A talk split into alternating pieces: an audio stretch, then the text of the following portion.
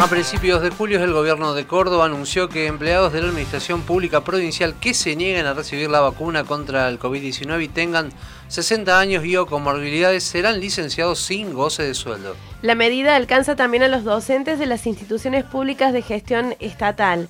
Para conocer cuál es la postura del gremio que nuclea a los docentes estatales, estamos en comunicación con Juan Monserrat, secretario general de UPC. Juan, bienvenido a Noticias al Toque. Javier Sismondi y Susana Álvarez le damos los buenos días. ¿Cómo le va? Buen día.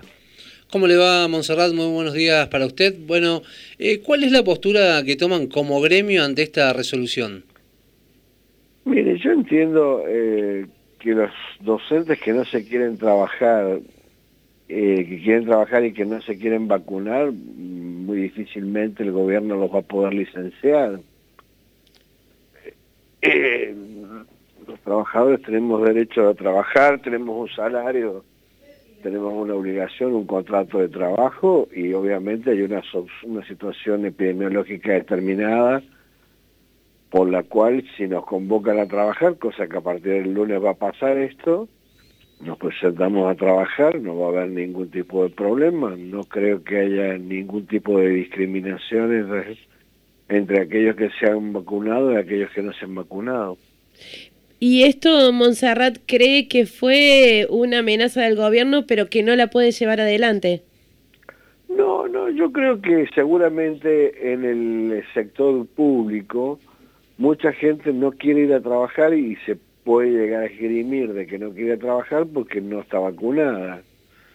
Como ya hay suficientes vacunas, como ya se está, se está vacunando sin ningún tipo de inscripción previa y demás, está claro que el que no quiere vacunarse y esgrime por eso no no poder ir a trabajar porque no está vacunado, bueno, obviamente tiene razonabilidad la resolución ministerial en el sentido de que aquel que no se quiere vacunar tiene que ir a trabajar y si no quiere trabajar lo va a licenciar.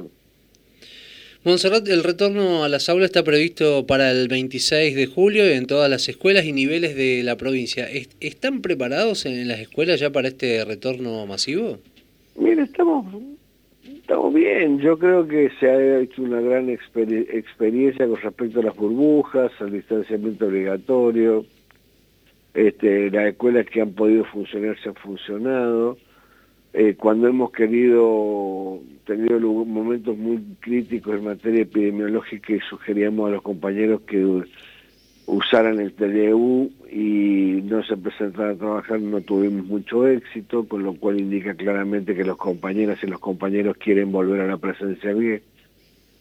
Me parece que este, puede haber dificultades, no lo voy a negar, pero me parece que en líneas generales eh, la vuelta a clases es una casa muy esperada por las familias, por los chicos y por los docentes.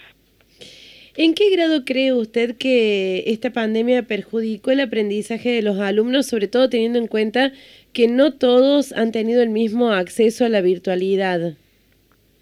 Eh, muchísimo. Eh, el Consejo Federal en su última resolución del lunes último así lo ha, lo marcado con claridad. Ha establecido una serie, una serie de prioridades nacionales en las cuales los ministerios tienen que trabajar fuertemente en aquellos chicos que se identifican como conectados, medianamente conectados o desconectados. Y hay una estrategia pedagógica para precisamente revincular los chicos y lograr que se pueda llegar a evaluar a fin de año para que eh, podamos promocionar la mayor cantidad de alumnos para el año próximo.